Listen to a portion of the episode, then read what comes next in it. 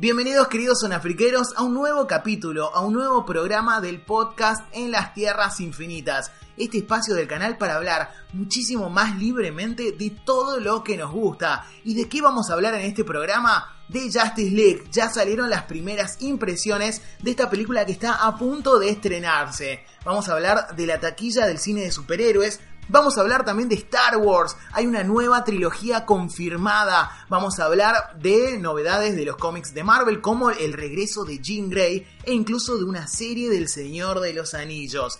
Todo eso y más en este nuevo capítulo del podcast en las Tierras Infinitas. Pero no voy a estar solo. En esta hora que va a durar este programa me va a acompañar el señor Nico Rojas. ¿Cómo estás, Nico? Uh, todo bien, tanto tiempo. Tanto tiempo, hace mucho no hacemos, no lo hacemos muy seguido para que nos extrañen, ¿sí? Sí, sí, es lo verdad. más probable. Nos hacemos robar. Es cierto, igual me gustan muchísimo los comentarios que dejan en el, en el canal, en los distintos videos, preguntando cuándo eh, viene el próximo podcast y demás. Nos gusta muchísimo que sigan esta sección y obviamente denle ya un like si les gusta este programa para que constantemente sigamos subiendo capítulos. Tuvimos mala suerte igual, ¿viste? Porque incluso teníamos preparado un especial de Halloween y pasaron un montón de cosas. Sí, por suerte estamos todo bien y ahora vamos a arrancar con las primeras impresiones de Justice League. En realidad ha- hay todavía un embargo para Claro. las críticas, solamente hay como impresiones en redes sociales de gente o críticos que pudieron verla pero que no hacen como muy detallado Son nada. impresiones muy vagas, son como decir, me gustó. y nada Claro, más. me gustó, está bien, no me gustó. ¿Qué es lo que van diciendo entre, entre estas, estos comentarios? En primer lugar, hablan de que Liga de la Justicia está bien. Sí, Y la catalogan como una película mejor que Batman contra Superman. Sí. Eso es lo importante. Claro, pero eso tampoco es decir mucho, ¿no? No, tampoco. De, entre otras cosas, mirá, hablan acerca de la narrativa. Oh, Uno de los vez. puntos flojos de la película dicen que es su narrativa, que la verdad que tiene un gran problema de narrativa la película. Y también hablan acerca de el villano. Dicen que el villano es un villano que pasa sin pena ni gloria. Y también hablan acerca del CGI, el CGI. Dicen que no es muy bueno. Es un poco raro porque fíjate que en los trailers, o sea, yo con las personas que vi, que todos me dijeron, che, pero que muchos efectos especiales que tiene. Claro, y pero sabes qué? Para mí no es que tenga mucho, sino que se nota mucho que es CGI.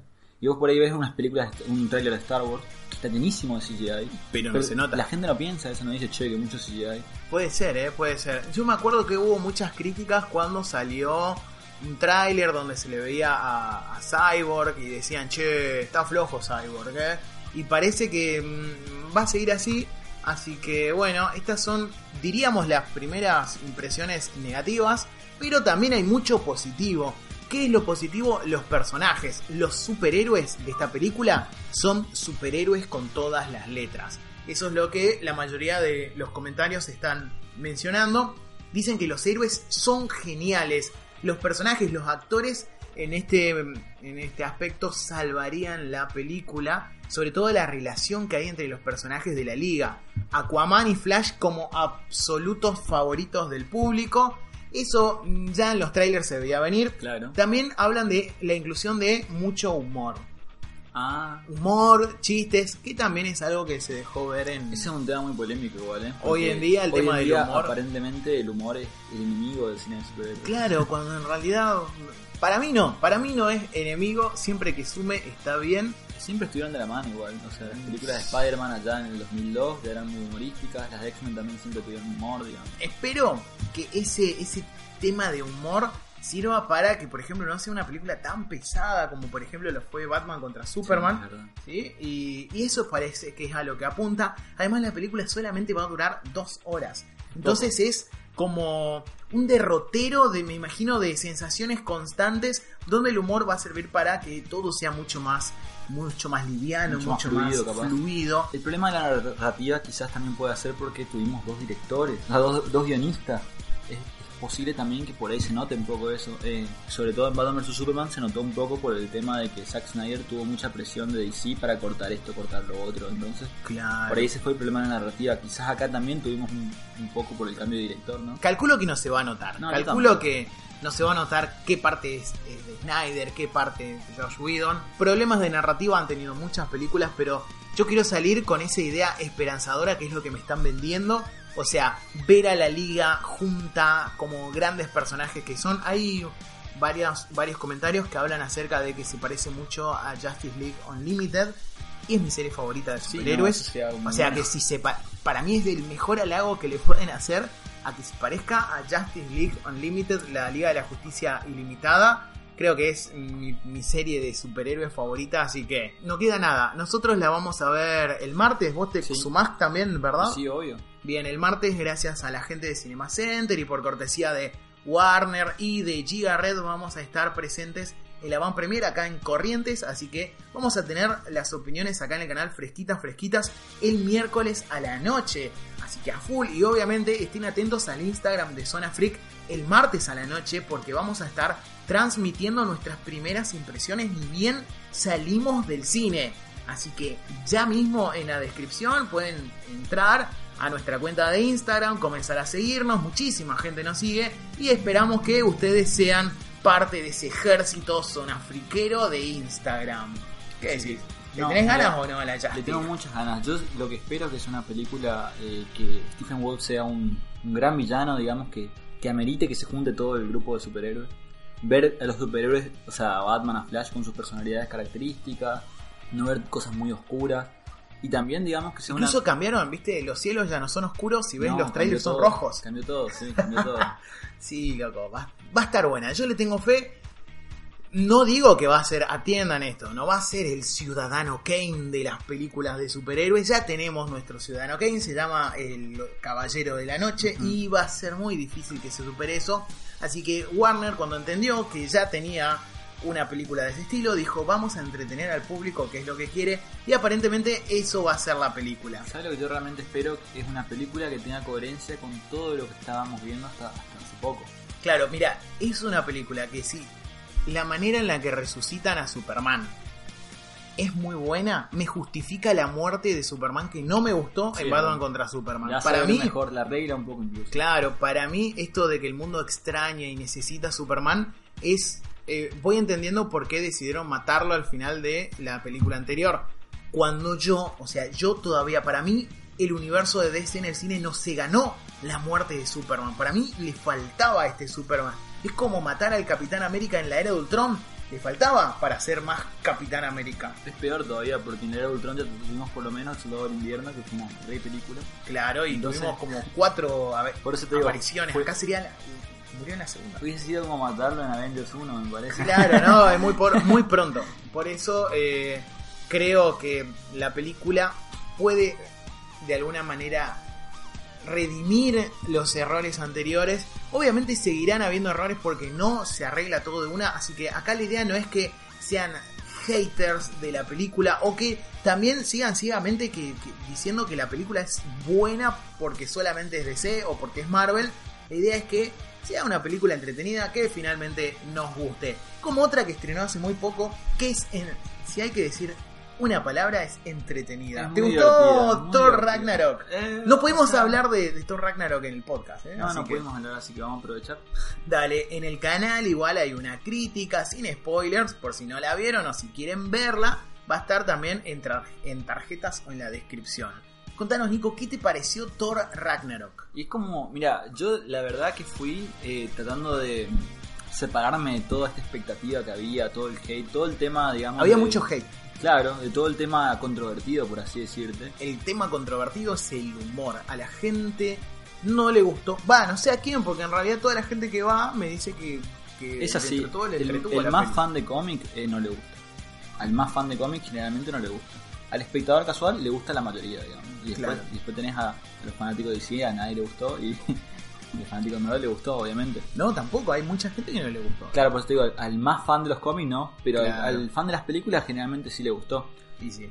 Eh, a mí me pasa de que yo todavía tengo una lucha interna con esa película porque eh, yo la pasé muy bien en el cine, me gustó mucho y no, no tengo nada malo para decir en ese sentido porque yo el, el humor no lo sentí fuera de lugar, no lo sentí exagerado, a mí me gustó, me divertí, tuvo escenas serias, tuvo... Viste, hay muchas personas que dicen incluso que, che, Marvel cada vez más para niños, cada vez más infantil. Yo no lo considero así. No, no, para nada. Es más, aplaudo el nivel. Recién hablábamos de, de- del nivel que tenía Batman contra Superman, que para, a mí no me gustó, Sí. pero que tiene un nivel estético impresionante. Y acá Taika Waititi tiene un gran nivel estético y categoría Mucho arte puso, mucho arte. oscarizable Sí, todo lo que hace, ¿eh? todo lo que es vestuario, eh, producción en general. Si no recibe una nominación en ese sentido, eh, sería raro para mí. Sí, a mí me gustó mucho todo eso, que además hace es una cuota de como agradecimiento y homenaje a Jack Kirby. Jack Kirby. Sí, o sea que el comiquero comiquero va a sentir a ese esa atmósfera de Kirby dando vuelta. También hay mucha men- mención a ¿cómo es que se llama este autor que, que era muy pero muy grosso en Thor en los 80?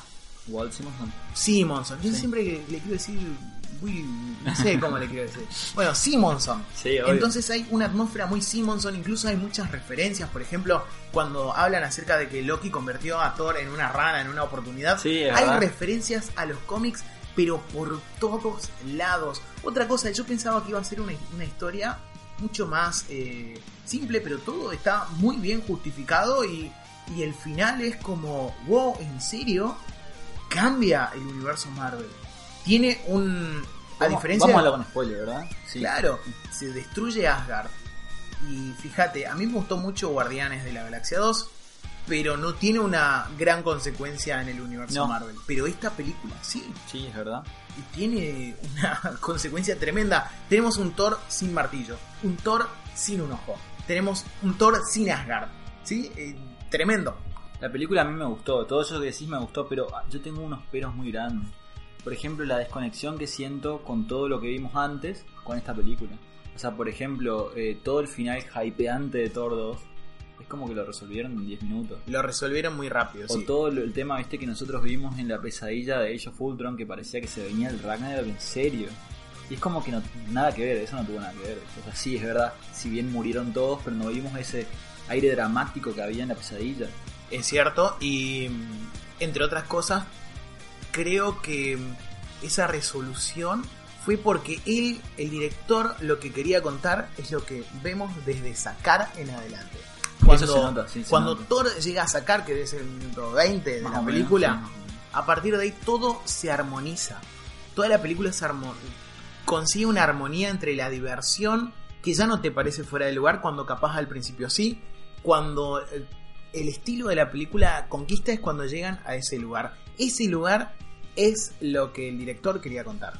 Todo lo que sucede afuera, por ejemplo, la tierra, eh, te puede parecer, "Ah, puede ser que está bien, puede ser que está mal, te suena raro, pero cuando llegan a sacar, eh, es lo que el director quería contar. Estaba ahí. Lo que pasa, viste, es que como tenemos un universo cinematográfico, eh, hay, au- hay autores como por ejemplo Taika Waititi justamente que tiene una visión muy particular de, de lo que él para él es una película de- buena.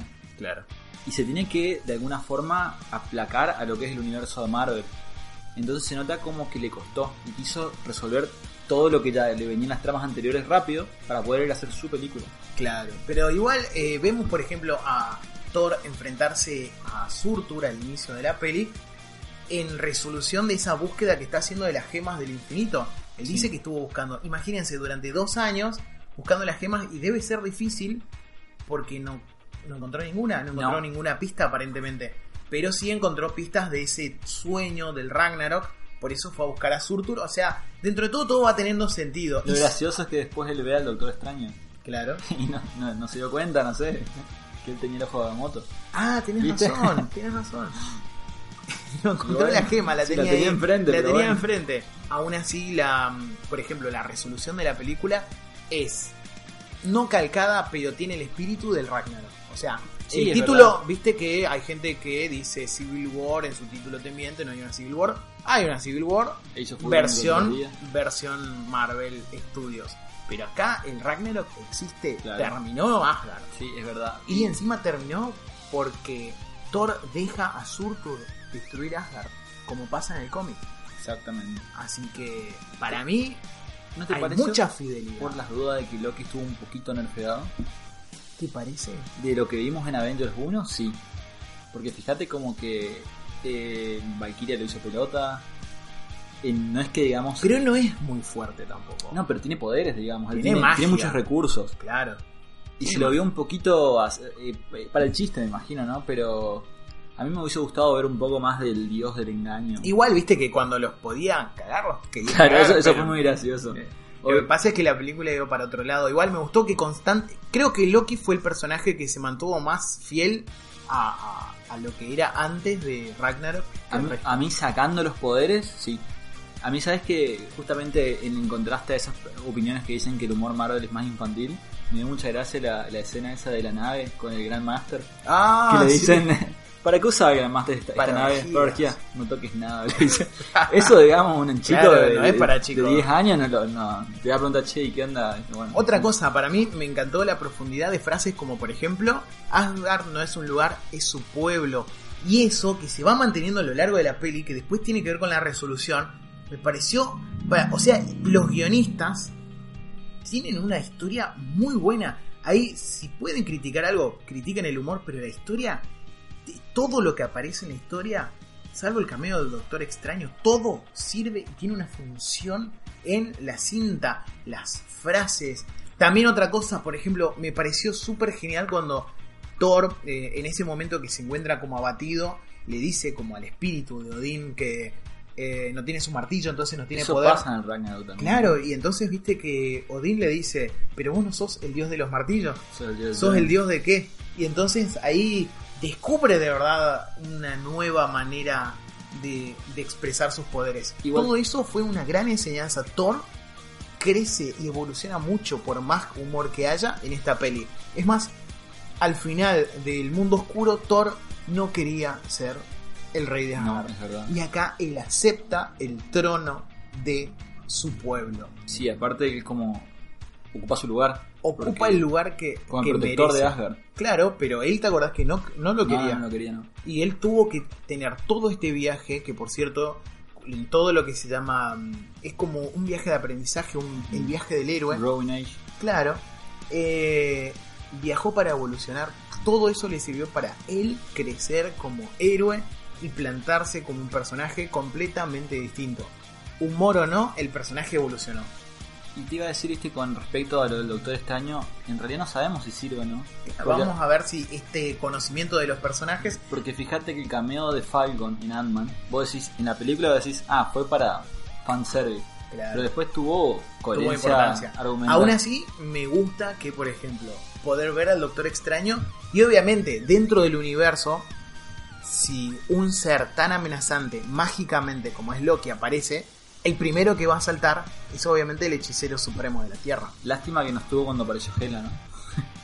Claro, porque se fue al toque. Hubiese sido útil, digo. Sí, sí, pero es como que él también ya tenía una idea. Porque viste que decía que, que él ya habló con Odín y Odín no lo quería, no quería que lo molesten. Me gustaría, por ejemplo, de ese tipo de, de cómics complementarios que tiene el, el MCU, que apareciera un, un cómic donde se hablara de los viajes que hizo Thor a lo largo de estos años y qué, qué fue conociendo, o posiblemente sepamos algo de eso en Infinity War. A mí en definitiva la película me gustó, me gustó mucho, pero no puedo dejar de pensar qué hubiese sido si seguían con lo que ya tenían planeado. O sea, si hubiésemos visto por ahí un plan diferente de Loki, un Ragnarok más fiel al cómic, y yo siempre lo que pienso es, qué bueno hubiese estado una, una película al estilo del Señor de los Anillos, una batalla gigante así Sí. por Asgard. Por ejemplo, una batalla donde tengamos a Thor con todos su, su- su- sus grandes guerreros, que por cierto murieron todos mágicamente, Así, contra los guerreros de, de Surtur, por ejemplo, todos demonios de fuego. Hubiese estado buenísimo, digamos. Era la oportunidad del MCU para hacerlo, pero bueno. La película en sí me gustó, yo no puedo decir nada. Lo que sí no me gustó el rumbo que llevó, pero bueno, esas son impresiones mías, muy Claro, es como, digamos. por ejemplo, no es lo que esperaba, pero estoy convencido. Chom, hazlo, pa- hazlo Claro. papeleo. Exacto. Por cierto, hace muy poco, hablando de críticas y demás de Thor Ragnarok, aparecieron varios, por ejemplo, canales o varios críticos hablando de que la gente está cansada del cine de superhéroes y de que eso se refleja en la taquilla.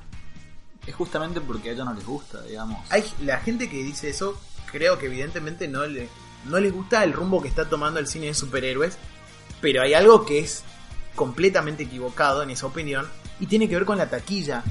Thor Ragnarok el día de hoy superó los 500, 500 millones. millones. de dólares en tan solo dos semanas de su estreno en todo el mundo. Así Sin es. contar que en Estados Unidos estrenó después. Igual sería el segundo fin de semana, me parece, de Sí, Unidos. y acá sería el tercero en sí. Argentina. Que por cierto, ayer fue jueves, estamos grabándolo el viernes 10 de noviembre a este podcast.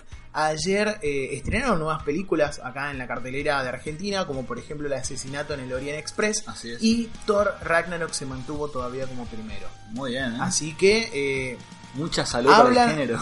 eso habla de que hay una gran salud y autores como por ejemplo James Gunn o también tenemos a Taika Waititi ellos traen ese aire fresco al género fíjate en estética eh, siempre siendo buscando algo de los cómics sí el color que tenían los cómics en los años 60 que no, no necesariamente la oscuridad que se imprimió después de la- Frank Miller en los 80 ¿entendés? eh, se va buscando, va- es un género que va evolucionando, en algún momento va a llegar a su fin, yo creo que el punto culmine podría llegar a ser Infinity War el año que viene, como el punto ya inalcanzable, como después de eso, ¿Qué? ¿qué? Pero el cine vos, eh, de superhéroes que- goza de una gran salud. A menos que. A, la- a menos que DC nos sorprenda y nos pegue una vuelta de, de rumbo y, y se venga lo mejor, digamos, se venga Darkseid, se venga cosas muy armadas, así. Claro, pero en lo que es el, En lo inmediato no. Lo inmediato no. Sí. Lo inmediato tenemos a Avengers Infinity War como el punto álgido de esta, este movimiento. Fíjate, eh, llegar a 500 millones, por más de que nosotros lo comparemos con otras películas de superhéroes, no es fácil en el cine, sino Por cierto, para que se den una idea, Asesinato en el Orient Express está lleno de figuras. Si llega a los 500 millones, es un golazo Sí, para un ellos. golazo, Ellos no nos algo- esperan llegar a eso. algo fuera de lo común. Claro, en cambio el del su- en el cine de superhéroes es algo hoy en día Mira, para, para que Bastante te- común. Para que vos tengas una idea, en el MCU, Thor 3 es la doceava película consecutiva en pasar los 500 millones. consecutiva, teniendo en cuenta que tuvimos películas como de personajes como Ant-Man o el Sí. Doctor Extraño que no son tan conocidos por el público. No, obvio. Son personajes que, que por tener la marca de Marvel eh, lo logran. Y personajes, por ejemplo, como Wonder Woman, que logró una taquilla increíble para hacer una película de origen. Eh, cine como el de El Escuadrón Suicida, que a muchos no le gustó, pero pasó, consiguió sí, una un gran cantidad de sí. taquilla. Eh, y lo mismo va a pasar con Justice League, que habíamos hablado de la vez pasada, que creemos que va a ser la película más taquillera de superhéroes de este año. Sí. Sin duda, a menos que, que pase algo muy raro, a menos que sea muy mala, que no creo. A menos va que sea a- Fantastic Four de nuevo. Claro, a menos que sea pésima, que no creemos que va a ser así, creemos que va a ser una película buena. eh, creo que va a ser la película que va a superar a todas. En esto que, como ya decimos, no es una batalla, pero es como una medición. Pero este año tuvimos películas muy parejas en el sentido de taquilla. La Casi película, todas 800 millones. la menos película, Logan. La película más baja es Logan y llegó a los 600, me parece. Claro, pero porque es por, para mayores.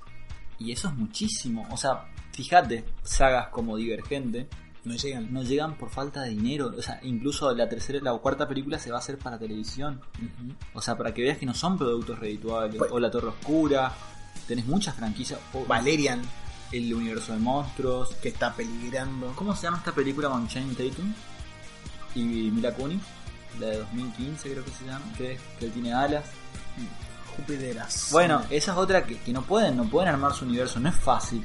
No, no, no, obvio. Y eso demuestra que, por ejemplo, hay otros géneros que no están con buena salud hoy en día, pero todo tiene que ver con modas. Obviamente el cine de superhéroes va a dejar de estar de moda en algún momento, Claro. van a dejar de hacerse tantas películas como ahora. Por eso hay que aprovechar esta época que para mí la- agradezco estar en esta época, pero también hay que tener en cuenta que eh, es un género que comenzó a tener su segunda era dorada desde Iron Man en el Sí, 2008 para acá y no ha de- no se ha detenido y ha conseguido taquillazos constantes. Yo creo que hay personas que desmerecen mucho el género y es un poco de histeria general, porque fíjate que vos, ¿cuántas películas superhéroes tenemos este año? Tenemos tres de Marvel, dos de DC, una de Fox, son seis, ¿verdad? Sí. Son seis películas en 12 meses. ¿Cuántas películas de guerra tenemos este año? Claro. Un montón. ¿Cuántas películas de terror tenemos? Un montón. Y bueno, pero nadie está diciendo, che, que muchas películas de terror. Claro, nadie dice, che, loco, Blumhouse hizo Otra 80 comedia, loco. películas este año, porque viste que hicieron Get Out, hicieron Felicidad de tus Sí. muertos, esto, lo otro. Y no decís, pasa nada, digamos. Claro, en cambio están diciendo, hay muchas películas de superhéroes. Por suerte, porque nos gusta el cine de superhéroes. Y incluso me gusta que, por ejemplo, se vayan animando más. Viste que hay rumores de que hay otras editoriales que están como queriendo meterse Quizá en vamos a esta tener idea. Spawn, vamos a tener... eh, Vamos a tener una nueva de Hellboy. eso te iba a decir, sí. Incluso no es fácil. Bueno, y es Power Ranger, ¿no? Power Rangers fue película de superhéroes, Sí. claro. eh, Las Tortugas Ninja fue Sí, película sí, de superhéroes. y no necesariamente son de Marvel o DC. No necesariamente son buenas, porque lamentablemente no le fue muy bien en no. taquilla a Power Rangers. Pero es cine de un género. Entonces, desprestigiar a. Oh, hay tantas. Es como. Como, no sé, como A- que no le gusta. Como que haya gente que no le gusta que tal tipo de cine sea popular. Y consume el cine más como elitista. Y como el de superhéroes se volvió tan popular, Igual, es una forma de decirlo porque que sea popular no hace falta que vos la mires. A mí, por ejemplo, no me gusta, no sé. Bueno, es una manera de decirlo, pero no soy un fanático de los musicales. No, claro, pero digo que hay cierta gente que dice que el público se está cansando del cine de superhéroes, Totalmente equivocado. ¿sí? pero para mí está equivocado. Es el rey. Es el rey Hoy en día- del cine.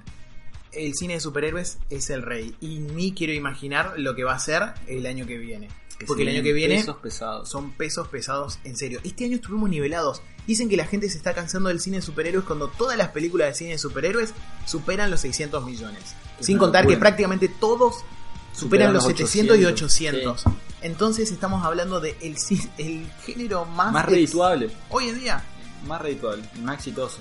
Claro, incluso con una, con una estrategia de universo compartido que no se veía hace muchísimo tiempo en el cine y que todos tratan de imitar con menos o más resultados. Por ejemplo, el universo de monstruos peligra, pero está, está bien, están intentándolo. También el de Godzilla, el... ¿Cómo le dicen? Monsterverse. El, el- sí, no sé. Algo Sí, así. algo sí. así, bien. El universo de los kaiju, diríamos, que también están buscando ese, esa, esa idea de universo compartido. Así que, gente, cuando escuchen que dicen que el cine de superhéroes está cansando al público, Mírenlo con ojos raros, por lo menos. mírenlo, miren mejor la taquilla. La taquilla es el público. Bueno, La taquilla no son los críticos, la taquilla No. es el público. Al público le gusta. Es cierto que no siempre lo que le gusta al público es, es lo mejor. bueno. Pero eso es indiscutible. Claro. O sea, hay cosas, vos podés decir esto es bueno, es malo, pero una, otra cosa es decir, a la gente le está cansando. Eso es un es algo objetivo, digamos, no es una Claro. opinión.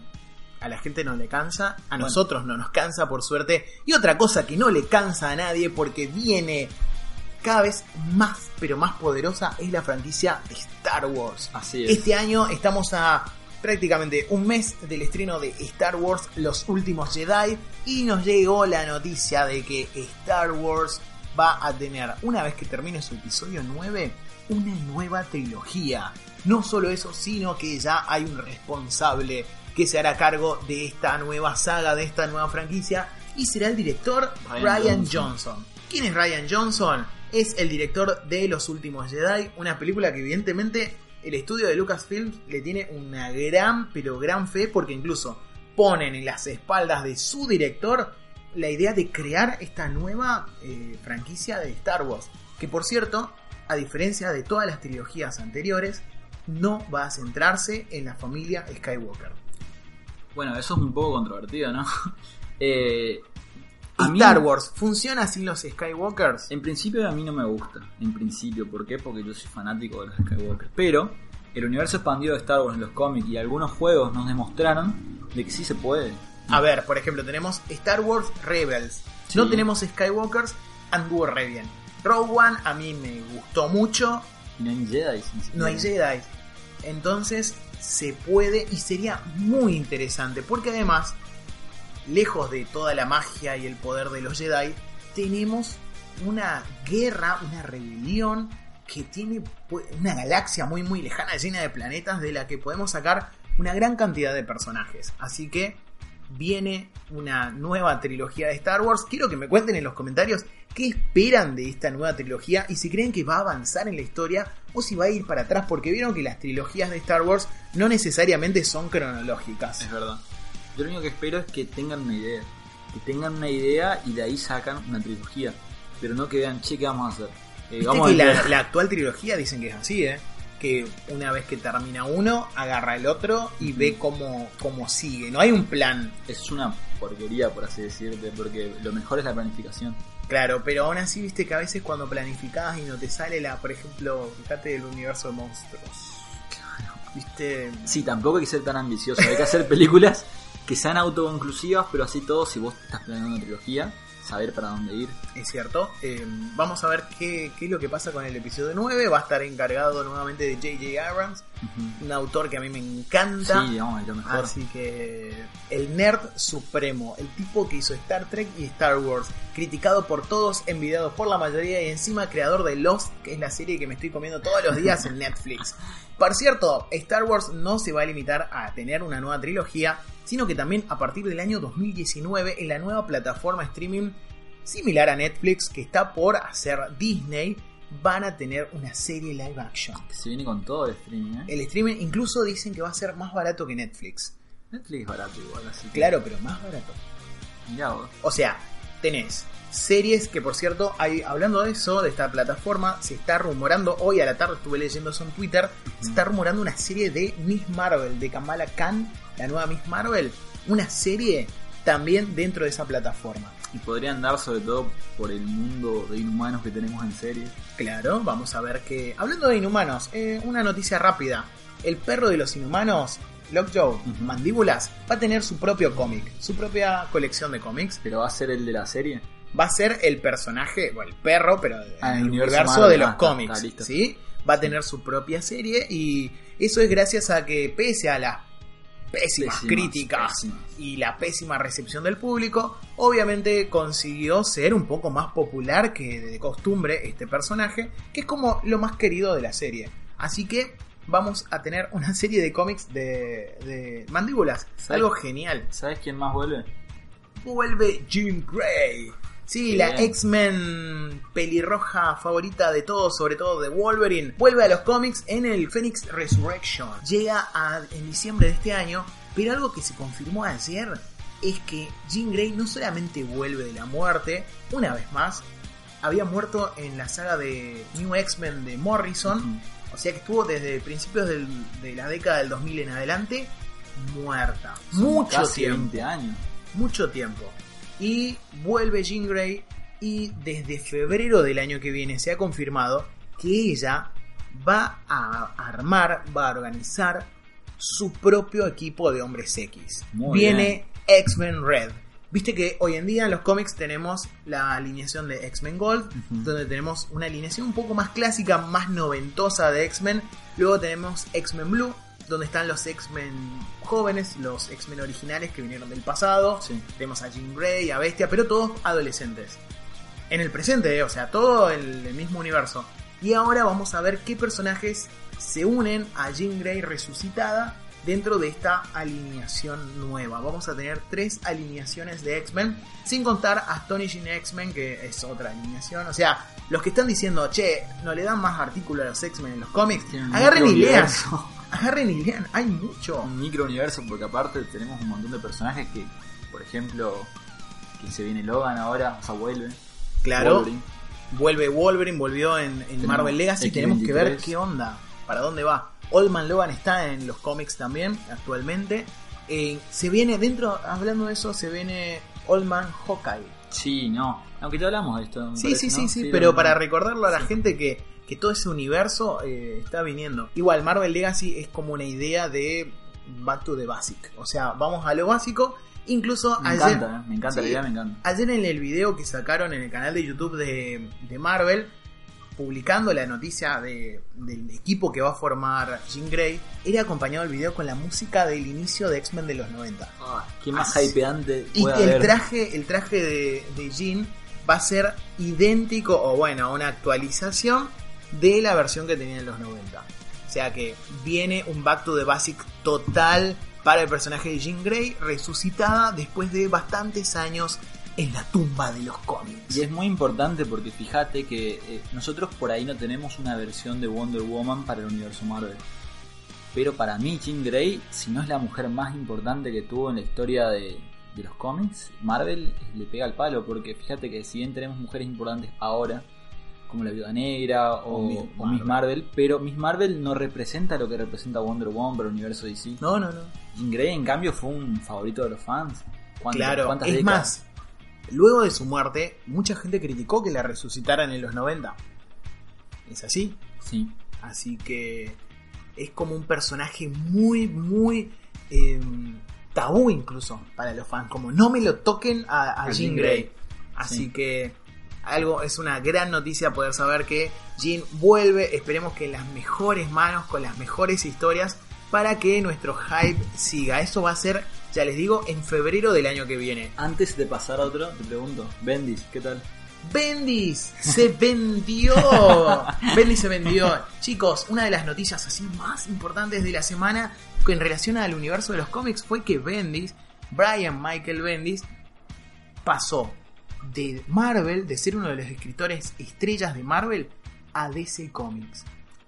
Esto no es tan raro por ahí, ¿viste? O sea, tampoco es tan grande. Hubo una- un gran revuelo en redes sociales. En realidad, la mayoría de los autores van y vienen de las editoriales. Tenemos, por ejemplo, hoy en día Jeff Love trabajó, trabaja en Marvel, es el presidente de Marvel Television, pero antes eh, hizo, por ejemplo, cómics geniales para DC, como Long Halloween.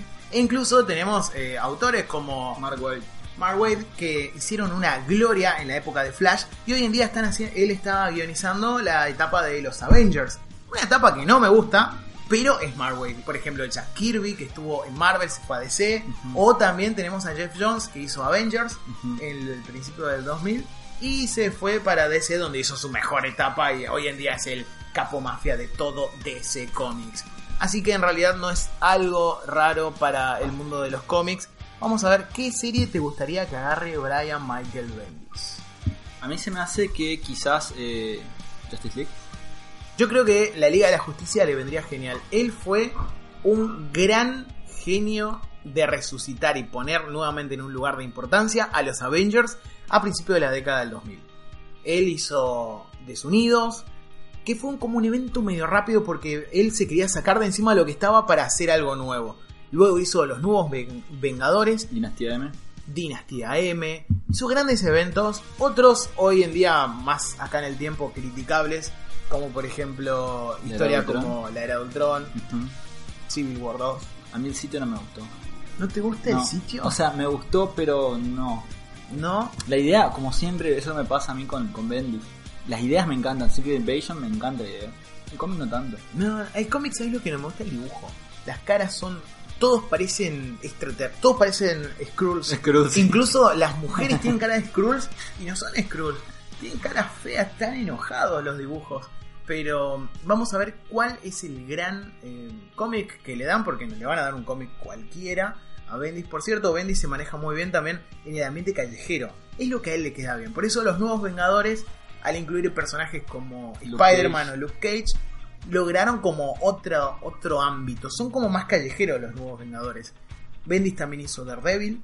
Bendis hizo Alias. Jessica Jones, Justice, alias. Alias, que es el Y cómic. bueno, de y todo el universo Ultimate lo empezó Bendis en realidad, porque empezó con Spider-Man.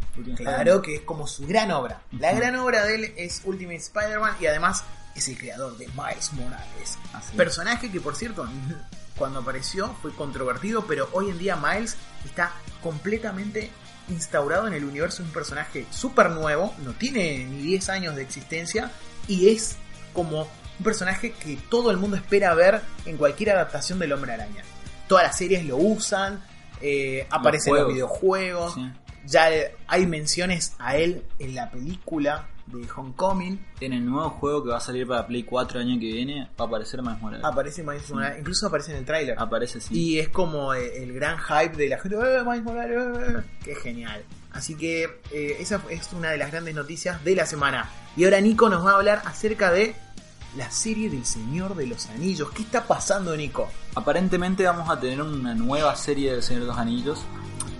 Que en realidad, o sea, no, no se nos aclararon bien si va a ser el Señor de los Anillos. Sabemos que la productora de Tolkien está negociando con Amazon para tener... No, o sea, está negociando, pero aparentemente en el momento va a ser Amazon, pero también se está barajando HBO y Netflix. Nosotros en realidad todavía no sabemos qué va a ser. Yo la verdad que preferiría que no sea el Señor de los Anillos, porque me quedo con la película, estuvo hay Claro, el mucho- Señor de los Anillos ya, ya está. ¿Podría ser el Silmarillion o no? Eh, lo que O es muy, muy difícil. Podría, o sea, en realidad el Silmarillion es algo muy largo. Es algo muy largo que para el formato serie viene de 10. Podrían hacer 8 temporadas. Es algo muy caro. Porque aparecen Balrogs, aparecen dragones, aparece de todo. Eh, a mí, ¿sabés lo que me gustaría? Si me, si me dijesen qué haces vos, es la segunda edad del sol. Eh, nosotros lo que vemos en los Anillos es la tercera edad del sol. La segunda edad sería todo lo que pasó antes. Que está muy bueno porque vemos a una Galadriel más joven, vemos a un Elrond más joven. O sea, tenemos personajes que, para los que ya vimos El Señor de los Anillos, son reconocibles, pero más jóvenes. Básicamente la segunda edad del sol se, se concentra en Sauron creando los anillos del poder. Y así nosotros vemos cómo creó, cómo engañó a los elfos para crear su anillo único, cómo le dio los anillos a los hombres que se volvieron Nazgûl después. Para mí es muy interesante, ve- podemos ver Númenor también, cómo cae Númenor y después se funda Gondor y se funda Arnor. Que- o sea, todo el, el contexto que nosotros vemos de los anillos. A mí me encantaría que sea una serie de la segunda edad, la verdad yo compro. Y a mí si me preguntan también me gustaría que sea HBO. Me Claro. parece la- lo mejor. Además, HBO nosotros sabemos la calidad que puede llegar a tener y que no va a estar mezquinando para ser un gigante, por ejemplo. Claro. Netflix eh, ha variado mucho en su calidad, depende de la serie. Stranger Things, por ejemplo, tiene dinero, pero vemos que en series como Iron Fist les costó poner un duro para hacer a un dragón, Sí, es verdad. ¿entendés? Y hoy en día CGI se, se puede hacer. No es tan caro, digamos, series como Flash usan, hace Gorilla Grodd, hace King Shark. Y dentro de todo quedan bien. Sí, Uno sabe que son, son personajes que no tienen la calidad de un Rocket Raccoon en el cine Ajá. o de un Gollum, pero, pero quedan bien y son vistosos. Y cada vez mejor, te digo, ¿eh? cada vez mejor, cada vez le queda mejor. A mí la última vez que lo vimos a Gorilla Grodd me gustó mucho. Es más, estuvimos en Gorilla City en Flash. Claro, Y la donde verdad, todos son todos gorilas. y bastante bien, la Y verdad. quedó bien, Sí. así que esperemos. Va, yo también quiero verlo en HBO. ¿Qué te Igual, si es Amazon, si es Amazon, la verdad que no sé qué calidad tienen así. No veo nada de Amazon. Eh, Amazon- ¿Qué es de Amazon? La de Stephen King que vos viste era de Amazon. ¿o No, no? la de Stephen King era de Hulu. Ah, de Hulu. Sí. La verdad, hay buenas series de Amazon. ¿eh? Nunca vi ninguna. ¿eh? Recomiéndenme en los comentarios, chicos, si vieron alguna serie de Amazon.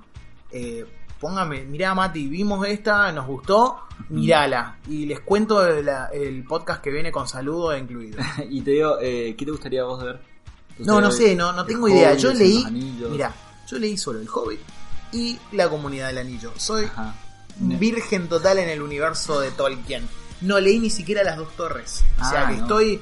Solo leí La Comunidad del Anillo y El Hobbit. Igual, tenés los libros cualquier Tengo todo, tengo todo. Lo que pasa es que quiero agarrar el Silmarillón primero.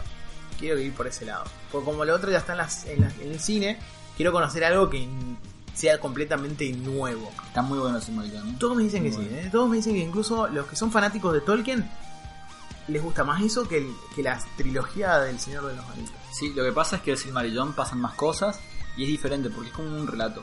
El Señor de los Anillos es un libro en sí donde vos ves Es una aventura. conversaciones, o sea, el, el Silmarillón no es así porque es como un relato, es como la Biblia. Como la Biblia. Exactamente. Mm. La verdad que me daría muchísimas ganas eh, ver lo que vos estás diciendo. O sea, como ver a personajes reconocibles, pero en otro tiempo, o sea, previo a lo que vimos en las películas. Como una precuela. Que, sería lo, lo que más garparía. Además, si tiene relación con el anillo, es como el. Viste que el anillo es el leitmotiv de todo. Si no está, no, no sé si vendería tanto la serie. O sea, tienen que buscar una etapa en donde el anillo esté. Y si es la creación del anillo, sería hype total. Sí. Y algo también que nos causa hype total es Dragon Ball Super. En el programa pasado hablamos de Dragon Ball Super. A ustedes les gustó mucho, a nosotros nos recontra vamos, hablamos media hora de Dragon Ball. Nunca Hoy habíamos hablado tanto de un tema, me parece. nunca hablamos tanto, discutimos de todo y ahora entonces decidimos que vamos a hacer programa por programa, sea semanal, quincenal como lo estamos haciendo, hablar del último capítulo de Dragon Ball Super, que es la serie que vemos todos los domingos. Sí, la verdad que yo miro todos los domingos. Sí, yo también, full. El último capítulo nos presentó algo muy particular. Estamos, para los que no tienen idea, en Dragon Ball en un torneo de poder entre los 12 universos. No 12, solo participan 8, pero están peleando una suerte de Battle Royale, ¿no? Y vimos una fusión.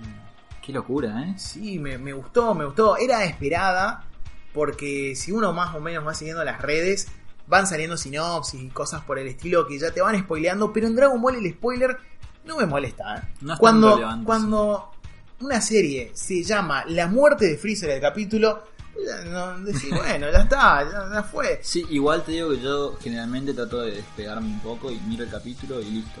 Digamos. Bueno, pero viste que el capítulo se llama La muerte de Freezer. Sí, no. Y, el, y en el capítulo anterior te decía Goku, viste, en la escena del próximo capítulo, no se pierdan el próximo capítulo de La muerte de Sí, Freezer. Y la vos decís, verdad. listo, Y- fue. Y, Dragon Ball hizo eso siempre, ¿eh? Sí, el spoiler no es relevante en Dragon Ball.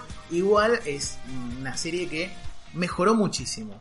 De un inicio solamente imitando las películas hasta una primera saga decente, una segunda con muchos problemas que fue la saga de Black y luego venimos con el, el torneo de poder que es lo más Dragon Ball que veo hace mucho tiempo. Sí, la gente que dejó la serie, yo les recomiendo mucho que la retomes porque a mí me pasó lo mismo que después de la serie de Black dije como, ya fue, ya fue esto, No, sí. están exprimiendo mucho, falta la- las transformaciones de colores, estas que a mí no me gustaban. Pero la verdad que esto vale mucho la pena porque es Dragon Ball, se siente Dragon Ball. Eh, retoman personajes secundarios como el maestro Roshi de la mejor manera y exploran personajes nuevos de una manera increíble. Y justamente Calífula, creo que se menciona así, disculpen fanáticos de Dragon Ball si no lo hago como lo dicen en japonés, pero bueno, Calífula y Kale son los- las dos Saiyajinas. ¿Saiyajinas Saiyajin, está bien? parece. Sí, son las dos Saiyans que vienen del universo 6 y en el último capítulo enfrentando a un Goku completamente agotado después de su enfrentamiento contra Jiren. O sea, no tenemos un Goku al 100%, tenemos un Goku tranqui. Sí. a- que va a tercera, ponele. No, no a media máquina, digamos, sí. Claro. Lo que me gustó igual de esta pelea es que justamente Goku, si bien está cansado, es como que al mismo tiempo está descansando durante la pelea y se va recuperando. Se va recuperando a poco como calentando, ¿verdad? Y me gusta porque se me hace que lo- la pelea final con Jiren se está acercando. o sea. de verdad, Sí. Goku va a llegar pronto. a- porque fíjate que en la última pelea incluso se convirtió en Super Saiyajin Dios. O sea, Tenemos, tenemos como un gran nivel de combate y además vemos como que, no sé si te pasa, Vegeta como que encontró su discípulo sí, ¿sí? me gusta y ahora Goku encontró a sus discípulas, a estas dos minas Saiyajin. sí. Y algo muy bueno es que quiero ver que una vez que termine esta saga, podamos ver como el planeta de los Saiyajins y a Goku entrenando a estas chicas. Hay incluso fanarts que veo de Goku haciéndolas entrenar en el planeta de Kaiosama. Y sería lo mejor. Y estas, estos personajes, sobre todo Calífula, es como una genia de combate. Ella eh, fotográficamente mira y aprende. Es increíble. Y tenemos a Kale, que es como la Broly oficial del universo La Broly de canónica, Super. sí. Claro, es una Broly canónica, una, una Super Saiyajin legendaria. Sí, Así que. Y en el último capítulo se han fusionado. Algo que me pareció raro ahí es que le, se fusionaron con los aros de Potara. Y se supone que ningún instrumento tiene que ser usado porque sería trampa. Pero bueno, como a Senosama ponerle que le copa, no, no dijo nada. sí, porque fíjate que incluso a Roshi le permitieron el claro. o sea. Sí, sí, sí. Son detalles menores. El diseño de la fusión, por lo menos en estado normal, no, no me gustó mucho. Pero. Hay mucho por ver todavía. Queda mucho por ver. Se nota, fíjate, en estado normal se acercó a un Super Saiyajin Dios, cabello rojo, Ujú. ¿verdad? Dios normal, no Sí. blue. Sin que eh, Goku se diera cuenta. Ojo, Goku está media máquina, pero lo mismo, es bastante importante el poder que tiene. Recordemos que son fusiones con aros de Potara. Son fusiones que incrementan muchísimo el poder de los guerreros. O sea, va más allá de simplemente combinar la fuerza de ambos. No es 2 más 2, digamos. Claro, no, no, no, es una multiplicación más. Creo, estuve buscando en distintos sitios, hay algunos que dicen que a, a la suma de los personajes se multiplica por 10. Pero no sé qué tan No, canónico. No creo que Toriyama haya dicho una, una, una, una- pero hay una fórmula. Creo que no, pero creo que lo dijeron, lo dijo, si no me equivoco, uno de los ángeles de, Ah. en el capítulo que hay, aparte de la fusión, hay una multiplicación de poder. Claro, porque Sí. es, es- es más que la suma de los poderes. Sí, sí, sí, eh, se ve en Bellito. Bellito es mucho más poderoso que combinar simplemente a un Super Saiyajin 2 y un Super Saiyajin 3, que Claro. es lo que es la, la pelea contra Buu. Fíjate que Buu tenía absorbido a un ser como Gohan, que en sí mismo es más poderoso que un Super Saiyajin 3. Y en ese tiempo Buu también era similar su poder al de un Super Saiyajin 3. Eran dos Super Saiyajin 3 juntos. Sin contar los poderes mínimos de Goten, Trunks y Piccolo que estaban también adentro.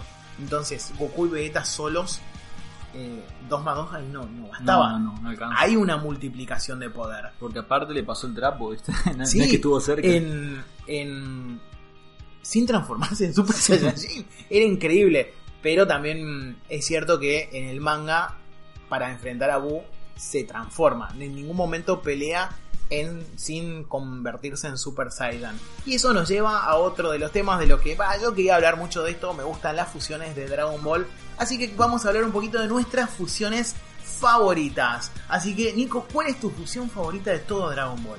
A mí, bueno, en un principio, como a todos, nos- me compró Be- Bellito. ¿Bellito? Me gustó mucho. Pero hoy en día, sobre todo, sobre todo después de la nefasta saga de, de, de- de Black, tengo que decir que Gotenks es mi favorito. Gotenks. Gotenks me gusta mucho. Mira vos, ¿te gusta Gotenks? Era muy divertido y aparte es la primera fusión que tuvimos. Sin contar todas las. Porque no son fusiones las de Piccolo, son como asimilaciones, ¿no? Claro, porque después se separan. Claro, no, pero Ah, no. viste que Piccolo asimila. No, sí, sí, No, se fusionan los cuerpos. Es una fusión diferente, digamos. Claro, ellos asimilan Kamisama. el poder y el conocimiento en un solo cuerpo.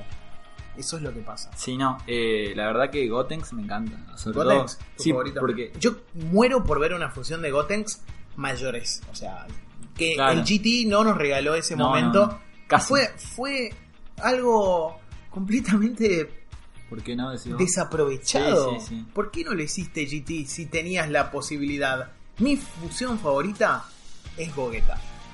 Gogeta. Tres minutos de película, pero que vistos en el cine, yo, adolescente todavía, no supero ese momento. Es más, yo, eh, en ese tiempo, no, creo que ya lo conté un par de veces, Magic Kids, que era el canal que transmitía Dragon Ball, dejó de transmitir un tiempo en Corrientes, que no lo teníamos en las distribuidoras de cable, y era justo el momento cuando comenzaba la saga de Buu. Entonces, nosotros vimos, por lo menos acá, la saga de Buu, cuando en Magic repitió de vuelta, o sea, no la vimos la primera vez. Y llegó antes la película de La Guerra en los Dos Mundos, donde estaba la historia de Gote, de Gogeta, perdón, donde tenemos esa fusión final, que es una fusión con, eh, con la técnica de la fusión, Sí. ¿sí? Con, con- con la pose, que es, encima me gusta mucho el traje que tienen con esa pose. me encanta. Es muy genial. Y mm, me encanta que el personaje es sumamente poderoso, pero no dice nada. Es súper práctico, a diferente- diferencia de Bellito, que es como un poco más sobrador. Es como tiene más la personalidad de Vegeta, puede ser. Y puede ser, ¿eh? En cambio, el otro, Gogeta va a lo seguro. O sea, él tenía que destruir a Janemba y lo, lo derrota en tres golpes. Pero fueron increíbles. Las escenas de Gogeta son geniales. Gogeta luego aparece en Dragon Ball GT y me gusta también, pero ella tiene una personalidad más como la de Bellito. ¿Viste? Que como que se burla, que como no terminó rápido la pelea, se separó.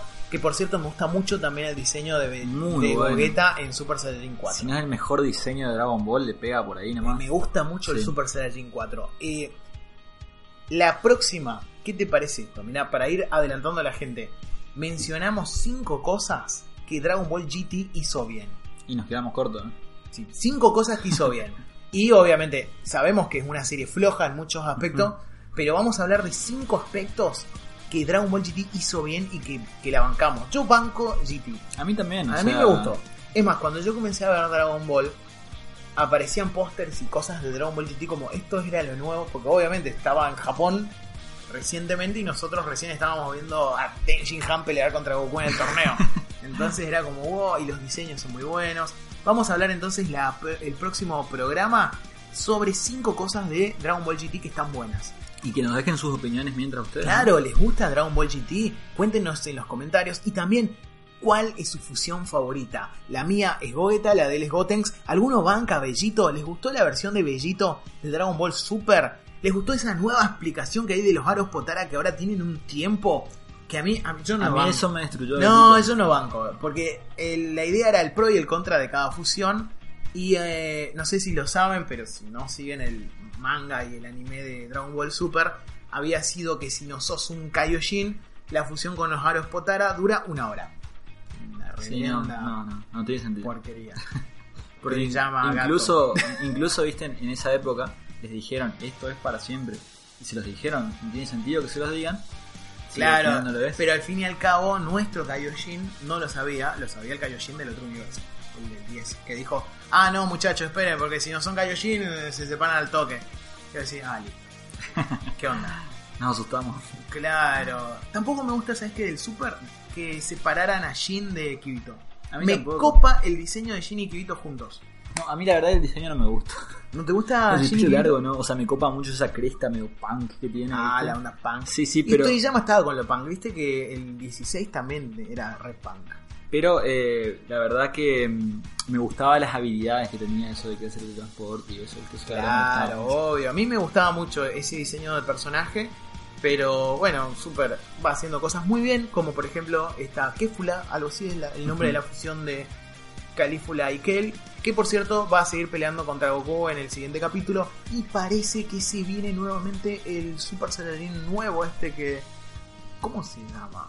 Eh, tiene. eh, Creo que lo, lo- lo- Instinto. lo tradujeron como la doctrina de no sé qué cosa. La doctrina egoísta. Sí. Algo así. Pero sería algo así como la doctrina del cuerpo libre o algo así. Bueno, vuelve en estos próximos capítulos, así que vamos a estar hablando también de eso. Pero ya saben, déjenos en los comentarios qué tanto les gusta Dragon Ball y qué tanto les gusta que hablemos. La verdad que la vez pasada, cuando tocamos el tema, había mucha gente que le copó muchísimo. Así que lo vamos a seguir haciendo hasta que se cansen. ¿sí? y hablando de que se cansen, para que no se cansen de este programa, vamos a nuestra última sección, que es la que a nosotros nos gusta mucho porque podemos compartir con ustedes cosas que no tienen que ver con noticias, cosas de nuestro día a día. Nosotros somos gente muy lectora, aunque no lo parezcamos. Igual no se dan cuenta porque no nos están viendo, solo nos escuchan. Pero, ¿qué leíste en estas últimas semanas, Nico? Leí muchísimas cosas, la verdad. Pero no cuenta el gráfico, ¿eh? No Eh, cuenta no, no. nada de... Leí, leí cómics, leí libros, Bueno, a terminé ver. muchos libros. Sí, la verdad, vamos sí. a ver. eh, ¿Cuántas cosas? ¿Habrás leído 10, 20? Leí a ver, Asesinato en el Orient Express, me lo leí al libro. Ah, ¿Hace poco lo Sí, sí, leíste? menos un Uh, mes. Genial. El Orient Express eh, estrena, estrenó, así que tenemos que ir a verlo y capaz sale crítica en la página. Obvio, por supuesto, ¿por qué no? Sí o sí, Los 10 negritos me leí.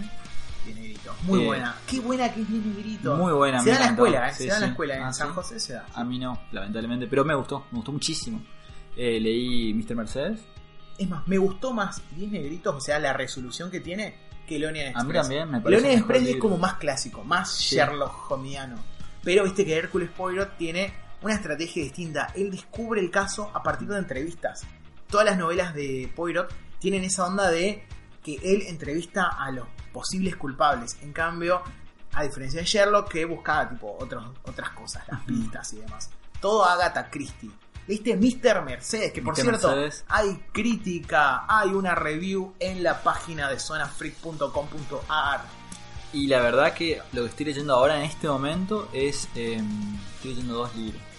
Estoy leyendo 100 años de soledad, bueno, pero no tiene nada que ver con el Ya, pero está bueno. Sí, me está gustando mucho. Me Ah, está ¿nunca lo mucho. leíste? Nunca lo leído. Uh, vos sabés que cuando yo lo estudié, soy profe de lengua, eh, tuve que hacerme un mapa. Un mapa, eh, ¿cómo se dice? Un árbol genealógico de los Buendía. Esta obra de García Márquez es genial, pero tiene este inconveniente de que los personajes se llaman igual. Sí. tenés a Aureliano Buendía, tenés eh, José Aureliano, te- tenés miles de personajes. Que, y todos van cambiando una cosita nomás en sus nombres, pero es genial y es realismo mágico a por toda la gloria. Y lo que estoy leyendo ahora es el- lo que más estoy leyendo, porque yo generalmente leo dos o tres libros a la vez, siempre hago eso. Eh, estoy leyendo El misterio de Salem Slot de Stephen King. Y la verdad que me tiene loco, ¿eh? Sí. Me tiene loco. O sea, sacando It o no, porque está por ahí. Es lo que más me está gustando de Stephen King. Es atrapante, es terrorífico. Es Stephen King en su máxima expresión, por así Eh, ¿De qué año es? 75 me parece que esa vieja vieja. epa, sí, epa, de la época de la Torre Oscura, del primero. sí. Por ahí. Muy bien, bien. Y es considerado de Stephen King siempre entre los cinco clásicos de Stephen King. Tenés ese slot. Si bien no tuvo adaptaciones tan eh, famosas como los como Cementerio de Animales o Misery, es de los pe- pesos pesados de King. Mirá vos, así que estén atentos fanáticos de King si quieren leer algo de eso. Yo estuve muy lector de novelas de obra de teatro. Estuve leyendo Alejandro Casona. La Dama del Alba. Una historia esta muy buena, ¿eh? Tiene- Alejandro Casona es un autor español que tiene unos giros. Esta novela, esta obra de teatro, perdón, tiene cuatro actos. Desde el acto 2 hay giros y otro giro en el acto 3 y otro giro. es- Plot twist total. Y, y es un tipo que, si bien te mete una historia medio realista, eh, no tiene problemas en que un personaje sea la muerte. Y sea Ah. como mezcla lo, lo sobrenatural ahí, naturalizado para los personajes. Está muy bueno. Realismo mágico. Sí, pero es de español, viste, el Sí. realismo mágico latinoamericano. Así que, pero vamos por ese lado. Es muy bueno si le gusta leer obras de teatro o si tiene la oportunidad de ver alguna obra de Casona interpretada en alguno de los teatros de sus hogares. Acá hace poco se hizo La Barca Sin Pescador en el Teatro Vera de Corrientes, también de Casona. Cómics, me leí mucho. Ahora, hoy en día estoy leyendo. Bueno, leí Ragnarok, que yo no lo había leído, lo leí hace muy poquito. Préstamo acá del amigo Nico. Em, leí. Ahora estoy leyendo El Clavo de la Liga de la Justicia. Se viene un especial Liga de la Justicia la semana que viene, así que estén atentos. Mucho contenido de DC. Hubo mucho contenido de Marvel porque tuvimos el estreno de Thor Ragnarok. Pero todo eso se va a prolongar en mucho, mucho, mucho contenido de la Liga de la Justicia. Alguien dijo una review de Liga de la Justicia ilimitada. ¡Wow! Sí, eh, eh, spoiler alert. Viene mucho contenido de Liga de la Justicia. También eh, tuve la oportunidad de leer para hacer un video sobre Ronin, de releerme la etapa de Brian Michael Bendis de los nuevos Vengadores. Sobre todo las primeras sagas, eh, todo lo que corresponde a la saga de Sentry, la saga de la Balsa y la saga de Ronin, que son muy buenas. Y me copé, estoy, leyendo, estoy creo en el número 20 de los nuevos Vengadores. Eh, muy linda serie. También leyendo un poco de Thor, me leí la etapa de Dan Jurgens y John Romita Jr. cuando dibujaba bien. Eh, muy buena, eh. es una etapa después de, de Héroes Reborn, en fines de los 90. Está muy buena, muy bien dibujada por Romita Jr. Eso es lo que estuve leyendo y algo más estuve leyendo. ¿Qué estuve leyendo? Ah, sí, estoy leyendo un poco de Legacy, estoy siguiendo a Spider-Man. La caída de Parker, que es el, la primera, el primer arco después de Legacy. Y está muy bueno y ya hay un guion para la review en el canal. Bien. O sea, imagínense, Peter Parker, ¿se acuerdan que era millonario durante los últimos años? Perdió todo y ahora es el Peter Parker de siempre. El Back to the Basics de Marvel Legacy. Esos son algunas de mis lecturas. Así que... Eh, yo cómics estuve, leí muchas cosas también. Porque bueno, nos hacemos esta sección hace como un mes más o menos. Sí, te juro. Eh, mira, leí Inhumanos, el tomo de Salvat que trae todo el origen de Inhumanos, así, muchos compilados de cosas chiquititas. Que estuvo bien. No me gustó tanto, pero estuvo bien. También leí, eh, el que leí hace muy poco es Ultron Ilimitado, que es de George Pérez y Kurt Busiek. Está muy bueno. Está Kurt demasiado es muy bueno. genio. Sí, sí, sí, sí, la verdad. Mi favorito hasta ahora de la colección Salvat en general. Definitivamente me gustó mucho. Sí, Y Porque- encima, eh, ahí te lees eso y te vas a ver luego a la peli de Ultron y te Y baja. tiene- sí, pero eh, me refiero a vos podés ver un par de guiños que por ahí viste. Sí, sí, Que yo no. Y ah, encima el dibujo, por ejemplo, de, Black Panther, cómo Sí, lo dibuja. Sí, sí, me encanta, me encanta. No me gusta cómo dibuja a las mujeres. Este tiene muchos rasgos muy realistas. Y no me termina de gustar, por ejemplo, cómo dibuja a la bruja. Ah, a mí tampoco, a mí tampoco, como que la fea un poco, ¿no? Y la fea, lo que pasa es que le hace muy gitana. Muy gitana, sí. Sí. Lo cual no está mal, pero. No, no está mal, pero no es nuestra bruja escarlata. Sí, bueno, también estoy leyendo el Marvel Knights de Humanos que me prestaste vos. Está muy bueno Está ese, muy bueno. eh, es muy bueno. Paul Jenkins se sí, llama. sí. Y también lo que leí, eh, com- completo lo leí, es el nacimiento de Ultron. Y por eso es, co- ¿Qué es te como- costó? Sí, sí, me, sí me costó, me costó casi el mes entero. Pero la verdad que al final es como que lo, lo fui agarrando porque es creatividad pura, la verdad, me gustó mucho. Al final, sobre todo, me gustó mucho toda la parte cuando vemos, Tiene la primera aparición de visión, ¿no? sí, y también la primera versión de Ultron, claro, que apareció tipo en un cameo de los Maestros del Mal. Todo eso me costó porque es medio aburrido, digamos. Después tuvimos un anual que está muy bueno, que es eh, un viaje en el tiempo. Porque los, eh, los Avengers En esa momento. época era el Capitán América con... El Capitán América estuvo de invitado ese día. Porque Ah. los únicos Avengers eran Hawkeye, eh, la, la, la avispa, eh, el hombre gigante y la pantera negra. Ah, Y el Capitán América como anduvo por ahí. Y viajan en el tiempo y se encuentran con una versión malvada de los Avengers originales. Iron Man, Hulk, eh, Thor y... Bueno, y la avispa y el hombre gigante. Y estuvo muy bueno porque te muestran cómo ellos derrotaron a todo el universo Marvel. A los Cuatro Fantásticos, a los X-Men, a Spider-Man, a todos. Está muy bueno, la verdad que me gustó mucho. Mucha creatividad, la verdad. Esas cosas por ahí no las ves en los cómics hoy en día. Y después eh, vi también el de Tierra Quemada. Muy bueno, me gustó mucho. ¿eh? Sí, Me el de, gustó, el de de Hulk rojo. Hulk rojo. Sí, sí, Tiene muy muy linda bueno. pinta, ¿eh? Sí, Los sí, sí, diseños sí, de sí. personajes están muy buenos. Muy interesante. La historia sí, porque es autoconclusiva, está buena. Es ellos y encima con- es actual, ¿viste? Sí. Que está bueno conseguir historias bien actuales. Ah, ¿sabes qué? Me estuve leyendo también un poco de los tomos de eh, Los Vengadores Oscuros. Ah, sí, sí, Sí, sí, porque hiciste el video. Hice el video del Reinado Oscuro y tuve que releerme un par de cositas. Que los Vengadores Oscuros están buenos. Igual es como. Si ya leyeron Thunderbolts, es como sigue por ese camino. Que hay un tomo de Thunderbolts en la colección de Sí, Salvar. no lo leí, pero lo tengo. Está bueno, ¿eh? Está sí. muy bueno, sí. ¿Tiene algo que ver con Civil War o nada que ver?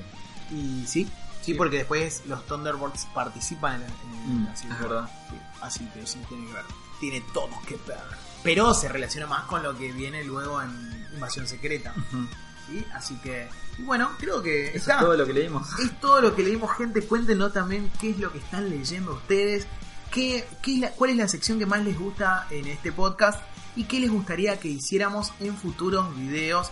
Vamos a tratar de subirlos con mayor regularidad. Siempre que no lo hagamos es por algún hecho que escape a nuestra naturaleza, ya sea eh, cosas familiares o de estudio. Sí, por ejemplo, tuvimos acá a Nico que estuvo con exámenes. ¿Aprobaste, Nico? No sé. No sé. Oh, la incertidumbre. Me enteraré la semana que viene. Así que si aprueba Nico, si no, tendrá que ser un barrendero, no sé qué onda. Así que vamos a ver, pero vamos a tratar de hacerlo con mayor regularidad. Muchísimas gracias por estar escuchando esta hora y acompañarnos mientras los acompañamos nosotros.